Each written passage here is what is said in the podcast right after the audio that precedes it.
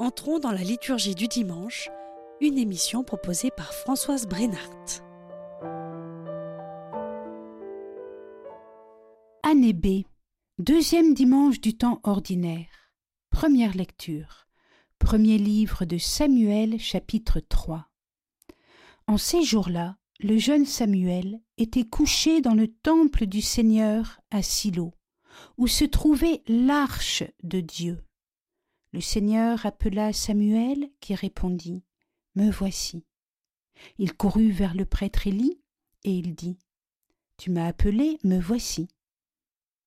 Élie répondit Je n'ai pas appelé. Retourne te coucher. L'enfant alla se coucher. De nouveau, le Seigneur appela Samuel, et Samuel se leva. Il alla auprès d'Élie, et il dit Tu m'as appelé, me voici. Élie répondit Je n'ai pas appelé mon fils. Retourne te coucher. Samuel ne connaissait pas encore le Seigneur, et la parole du Seigneur ne lui avait pas encore été révélée. De nouveau le Seigneur appela Samuel. Celui-ci se leva, il alla auprès d'Élie, et il dit Tu m'as appelé, me voici. Alors Élie comprit que c'était le Seigneur qui appelait l'enfant, et il lui dit Va te recoucher, et s'il t'appelle, tu diras Parle, Seigneur, ton serviteur écoute. Samuel alla se recoucher à sa place habituelle. Le Seigneur vint, il se tenait là, et il appela comme les autres fois. Samuel, Samuel. Et Samuel répondit, Parle, ton serviteur écoute. Samuel grandit. Le Seigneur était avec lui, et il ne laissa aucune de ses paroles sans effet. Chers auditeurs, la naissance de Samuel avait été obtenue par les larmes abondantes de sa mère. Et Samuel enfant fut placé au sanctuaire de Silo, auprès d'Élie, à ne pas confondre avec le grand prophète Élie. Élie était un vieillard, d'ailleurs juste et sage, mais ne sachant pas corriger ses enfants, et portant un amour exagéré aux fils sortis de lui, et ses fils devinrent méchants et pervers. Cela irrita Dieu à tel point que les prophéties étaient devenues rares. À l'inverse, l'obéissance au grand prêtre Élie rendit Samuel digne d'entendre la voix de Dieu. Et Samuel se leva, il alla auprès d'Élie, et il dit Tu m'as appelé, me voici. Le Verbe lui-même, qui s'est incarné, a vécu dans l'obéissance et dans l'humilité, comme nous l'apprend l'évangéliste par ses paroles, et il leur était soumis. Luc 2, verset 51. L'apôtre dit encore, et il s'est rabaissé lui-même, il a été obéissant jusqu'à la mort, et jusqu'à la mort de la croix. Philippiens 2, verset 8. Et observe saint Éphrem, Combien ne voyons-nous pas d'enfants qui s'exposent à de graves dangers parce qu'ils ne veulent pas se conformer à la règle de vie que leur tracent leurs parents? Ordinairement, les saints pratiquent l'ouverture spirituelle. Par exemple, sainte Gemma Galgani ne pense pas voir clair par elle-même. Comme saint Paul recouvre la vue à la parole d'Ananie, acte 9, verset 18, et comme le jeune Samuel s'en remet au prêtre Élie dans ses relations avec Dieu, l'obéissance et la médiation sont un grand apport à la vie mystique. De nouveau le Seigneur appela Samuel. Celui-ci se leva. Il alla auprès d'Élie, et il dit Tu m'as appelé me voici. Alors Élie comprit que c'était le Seigneur qui appelait l'enfant, et il lui dit Va te recoucher, et s'il t'appelle, tu diras Parle, Seigneur, ton serviteur écoute. Élie comprit que c'était le Seigneur. Le discernement entre en jeu. Et dans un sermon, saint Bernard parle du discernement des esprits.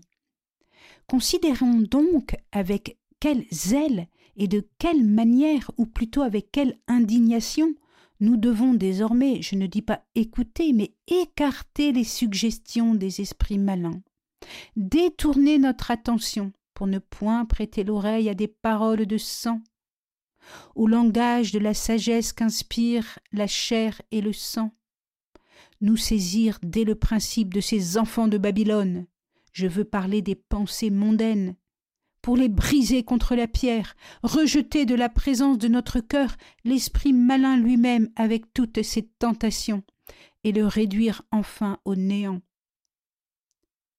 Quant aux pensées qui nous rappellent la justice et la vérité,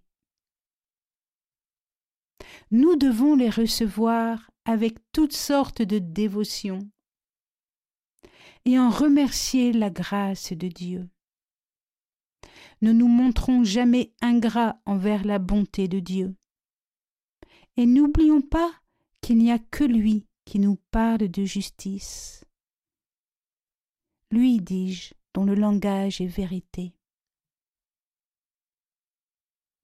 Et Saint Bernard termine en disant Écoutez constamment le langage du Seigneur. Au-dedans de vous, car ce ne peut être qu'un langage de paix. Heureuse donc et bienheureuse l'âme qui entend le murmure de la voix du Seigneur Dieu dans le silence, et qui répète, suivant les paroles de Samuel, Parlez, Seigneur, car votre serviteur écoute. Mais terminons là ce sermon pour aujourd'hui, pour que dans le silence des hommes, nous entendions au-dedans de nous la voix de Dieu qui nous parle et nous donne des conseils au sujet de son royaume. Conseils d'autant plus utiles qu'ils sont plus subtils.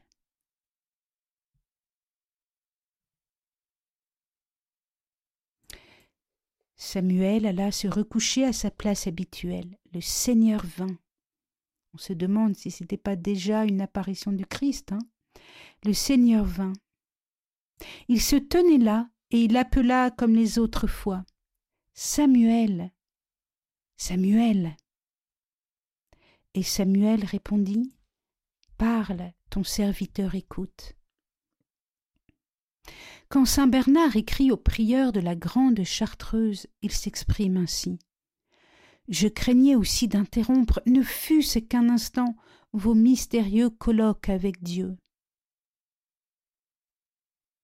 De distraire par mes paroles vos oreilles si bien occupées, et de mêler ma voix à celle d'en haut.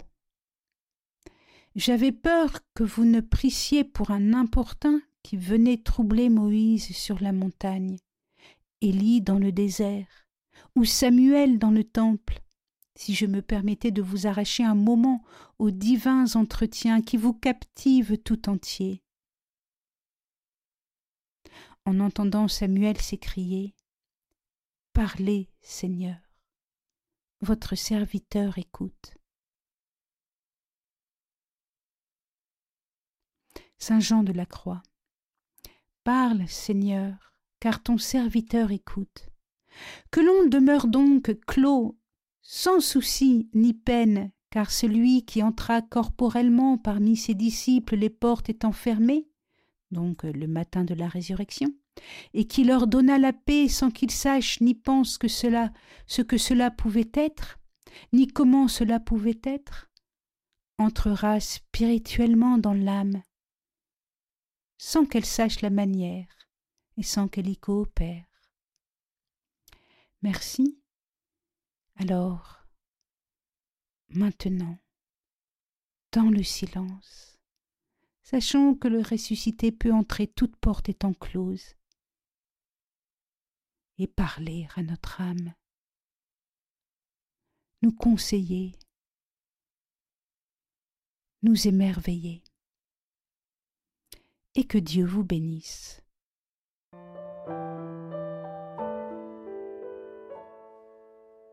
Année deuxième dimanche du temps ordinaire. Psaume.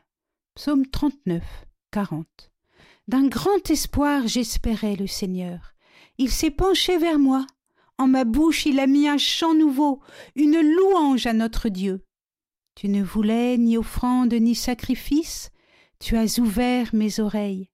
Tu ne demandais ni holocauste ni victime, alors j'ai dit, Voici, je viens.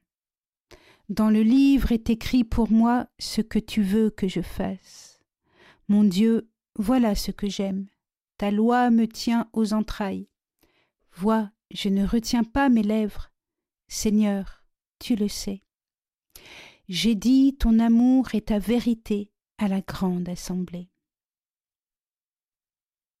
D'un grand espoir j'espérais le Seigneur. Il s'est penché vers moi.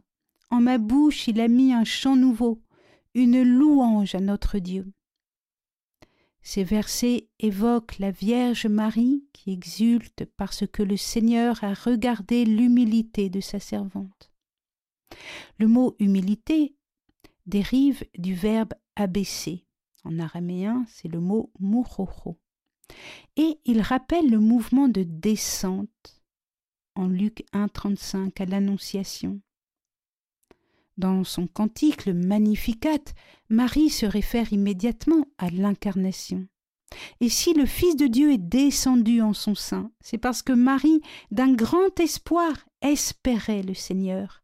Avec ardeur, elle portait l'espérance des prophètes.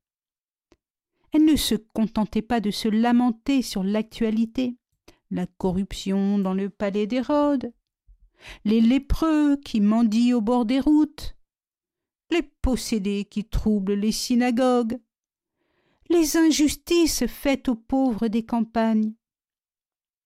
D'un grand espoir, elle espérait le Seigneur. Et le Seigneur s'est penché vers Marie, sensible à son abaissement, parce que Marie ne priait pas en dictant à Dieu ce qu'il devait faire, ce qui serait plutôt lever contre lui son talon. Mais elle priait comme on appelle à l'aide. Elle priait avec l'espoir de celle qui sait que tout ce que Dieu fera sera absolument parfait. Juste et bon pour le salut de chacun. En ma bouche il a mis un chant nouveau, une louange à notre Dieu. Le Seigneur peut renverser les oppresseurs, le Seigneur nourrit les affamés.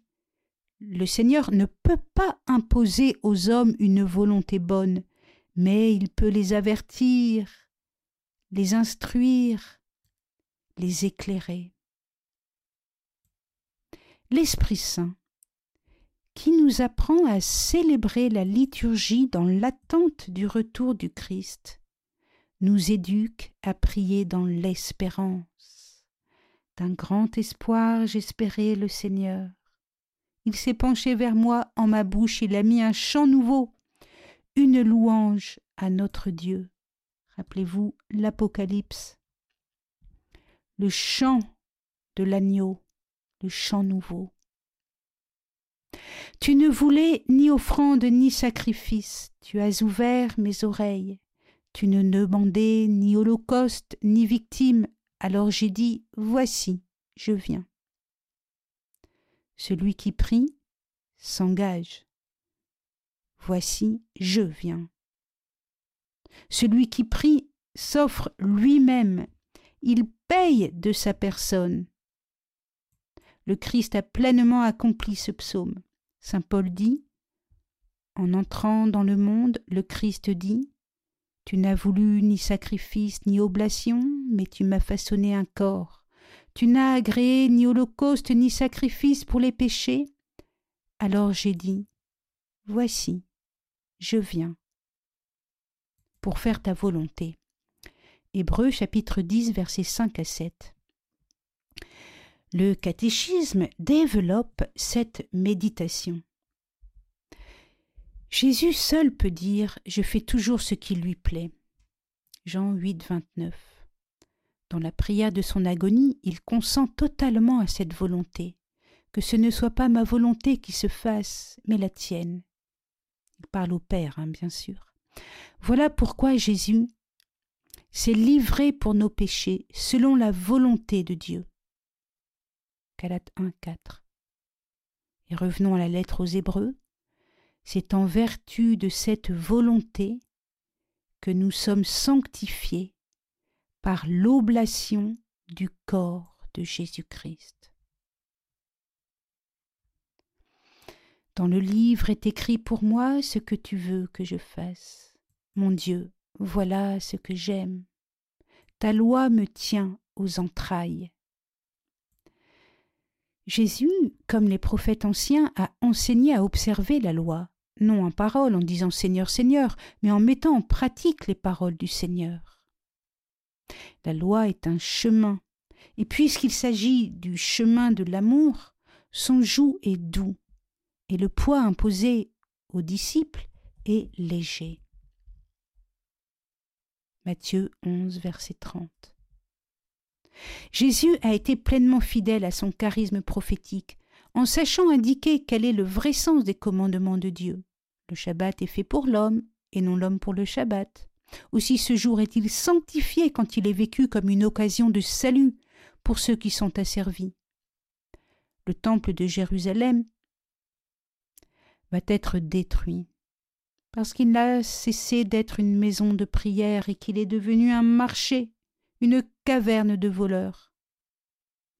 Les règles des aliments purs et impurs n'ont pas d'autre finalité que de rappeler aux fidèles l'appel à la sainteté qui jaillit du cœur pur. L'offrande sacrée à Dieu est répréhensible si elle est faite dans le but pervers de ne pas secourir les parents.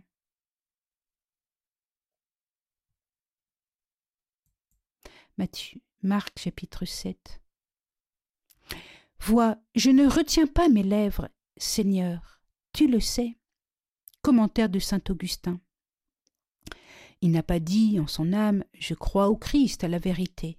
Mais à ce persécuteur furieux et menaçant, je ne dirai pas que je crois. Mon Dieu voit bien ma foi dans mon cœur. Il sait que je ne le renonce point. Voilà ce qui est dans ton cœur, j'y consens, mais sur tes lèvres. Je ne suis pas chrétien? Alors le témoignage de tes lèvres est contraire à celui de ton cœur. J'ai dit ton amour et ta vérité à la grande assemblée. Saint Augustin.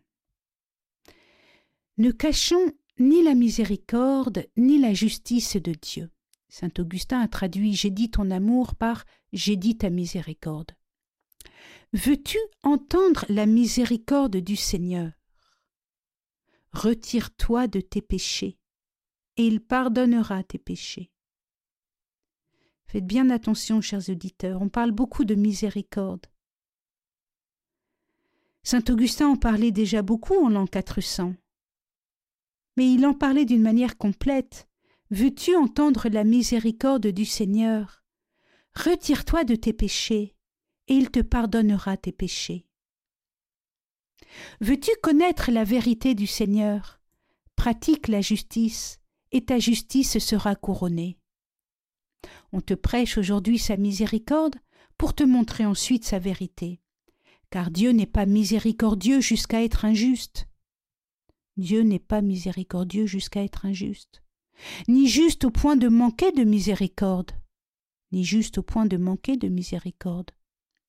Tu as vécu dans le désordre jusqu'aujourd'hui tu y vis encore, commence aujourd'hui à bien vivre, et tu n'échapperas pas à cette clémence. Si telle est la miséricorde, quelle est la vérité? Toutes les nations seront rassemblées devant lui, et ce pasteur séparera les brebis d'avec les boucs pour mettre les brebis à sa droite et les boucs à sa gauche. Que dira-t-il aux brebis? Venez les bénis de mon Père, recevez le royaume qui vous a été préparé. Et au bouc, allez au feu éternel. C'est là qu'il n'y aura plus de pénitence. Après avoir méprisé la bonté de Dieu, tu en sentiras la justice. Mais si tu n'as point méprisé sa bonté, sa vérité te remplira de joie. Merci et que Dieu vous bénisse.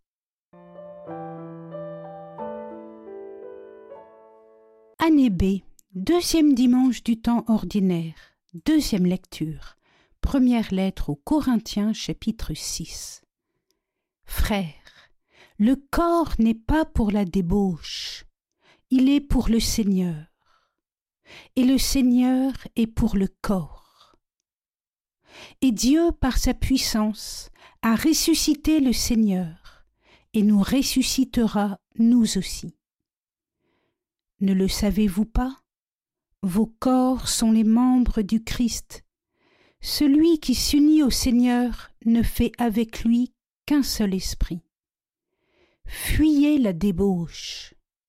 Tous les péchés que l'homme peut commettre sont extérieurs à son corps. Mais l'homme qui se livre à la débauche commet un péché contre son propre corps. Ne le savez-vous pas? Votre corps est un sanctuaire de l'Esprit Saint, lui qui est en vous, et que vous avez reçu de Dieu. Vous ne vous appartenez plus à vous-même, car vous avez été acheté à grand prix. Rendez donc gloire à Dieu dans votre corps. Parole du Seigneur. Votre corps est un sanctuaire de l'Esprit Saint, c'est-à-dire de l'action de Dieu qui est le Saint. Votre corps est un sanctuaire du souffle invisible du Très-Haut. Mais l'homme qui se livre à la débauche commet un péché contre son propre corps, c'est-à-dire qu'il régresse dans l'infra-humain, au plan de l'animalité, et parfois pire, jusqu'à des comportements que l'on ne trouverait même pas chez les animaux. Réfléchissons au corps et à la sexualité. N'importe quelle espèce animale sexuellement différenciée se reproduit par un accouplement sexuel.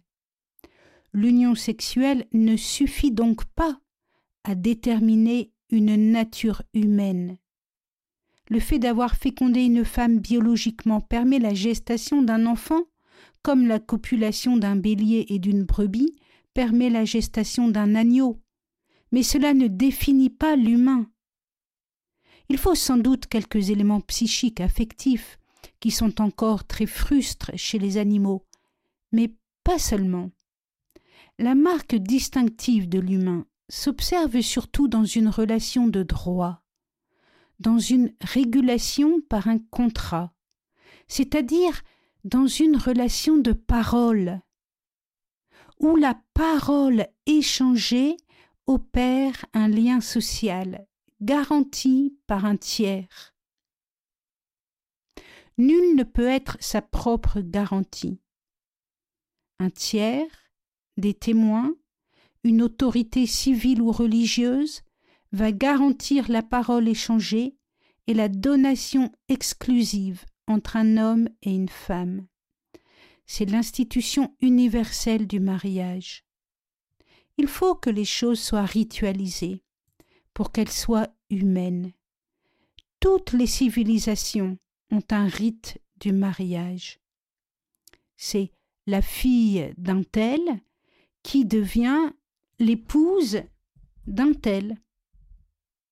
Et c'est le fils d'un tel qui devient l'époux d'une telle. Le livre de la Genèse nous révèle cela. L'homme quitte son père et sa mère et s'attache à sa femme et ils deviennent une seule chair. Genèse chapitre 2 verset 24 rappelé par Jésus en Matthieu 19 verset 5. Les rites peuvent être très divers, mais il y a partout une parole contractuelle qui réalise l'alliance des époux, qui réalise nécessairement aussi l'alliance des familles antérieures. L'homme quitte son père et sa mère et s'attache à sa femme, et ils deviennent une seule chair.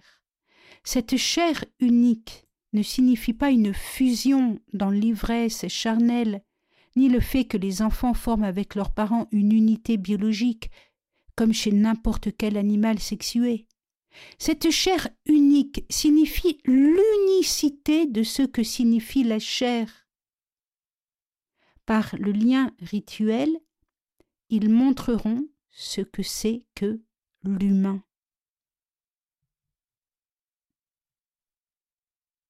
Joseph est le vrai père de Jésus,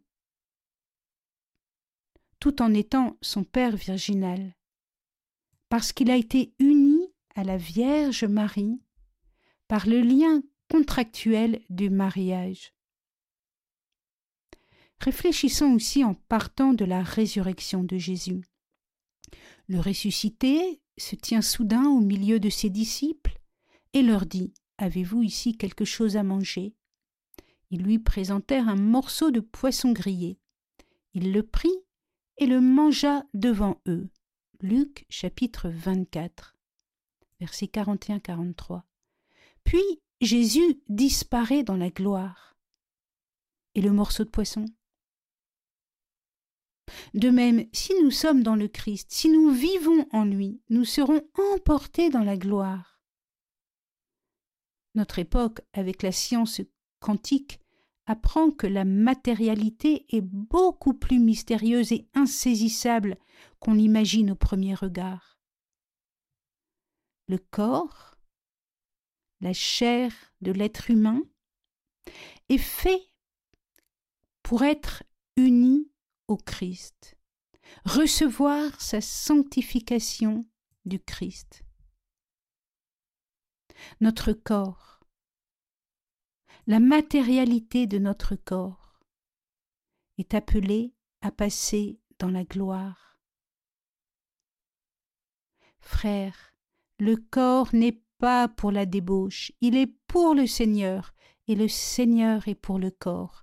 Et Dieu, par sa puissance, a ressuscité le Seigneur et nous ressuscitera nous aussi. Ne le savez-vous pas? Vos corps sont les membres du Christ. Celui qui s'unit au Seigneur ne fait avec lui qu'un seul esprit. Nous savons que toute la population n'accède pas à une donation exclusive. Il y a des adultères, des polygames, toutes sortes de situations. Nous avons donc besoin de la révélation biblique pour comprendre ce qui est réellement humain et ce qui est le reflet d'une humanité malade ou impuissante à se maintenir hors de l'animalité. En Matthieu 19,5, Jésus a rappelé la révélation du livre de la Genèse, chapitre 2, verset 24. Mais il ne s'agit pas uniquement de connaître la révélation, il s'agit de pouvoir la vivre.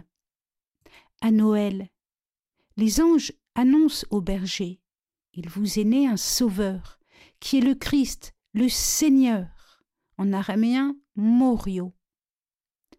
L'araméen distingue Seigneur Moro et Morio avec un yod qui évoque le tétragramme, c'est le Seigneur Dieu. Nous avons ici Morio, Seigneur Dieu. Pour sauver la créature, il faut être le Créateur. Pour vivifier, il faut être Dieu. D'où la formule des églises assyriennes dans l'accord mémorable de 1994 Marie est mère du Christ, notre Dieu et Sauveur. Je rappelle la, formule à Noël Il vous est né un Sauveur qui est le Christ, le Seigneur, dit l'ange de Noël, suivi par un concert de multitudes d'anges. Or, pour nous sauver, Jésus, qui est le Seigneur Dieu, a payé le prix fort, celui d'une vie sainte et sans péché, jusqu'à la mort de la croix. Il a alors donné l'Esprit. En araméen, le mot esprit représente le vent, le souffle. Il nous faut recevoir l'Esprit Saint, l'Esprit de Jésus, qui nous a été transmis à si grand prix. Cet Esprit est communiqué par sa parole, par ses sacrements, par la prière, comme pour les apôtres réunis au Cénacle avec Marie, la mère de Jésus. Ne le savez-vous pas, votre corps est un sanctuaire de l'Esprit Saint pas n'importe quel esprit, l'Esprit Saint, l'Esprit du Très-Haut. Lui qui est en vous et que vous avez reçu de Dieu.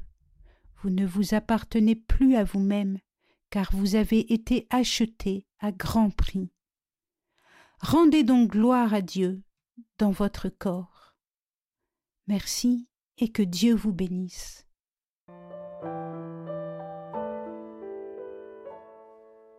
Année B, deuxième dimanche du temps ordinaire.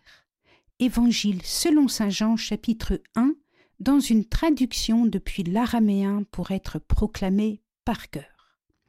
Et un autre jour, Jean se tenait debout, et deux de ses disciples, et il fixa son regard sur Jésus, tandis qu'il marchait, et il dit Voici l'agneau de Dieu. Et ses deux disciples l'entendirent le dire, et s'en allèrent à la suite de Jésus. Et Jésus se tourna et les vit qui venaient à sa suite. Et il leur dit Que cherchez-vous? Ils lui disaient Rabbi, où es-tu? Il leur dit Venez, et vous verrez. Or eux ils vinrent, et ils virent où il était. Et c'est auprès de lui qu'ils furent ce jour-là. Et il était environ dix heures. Or, un de ceux qui avaient entendu Jean, et qui s'en était allé à la suite de Jésus. C'était André, le frère de Simon.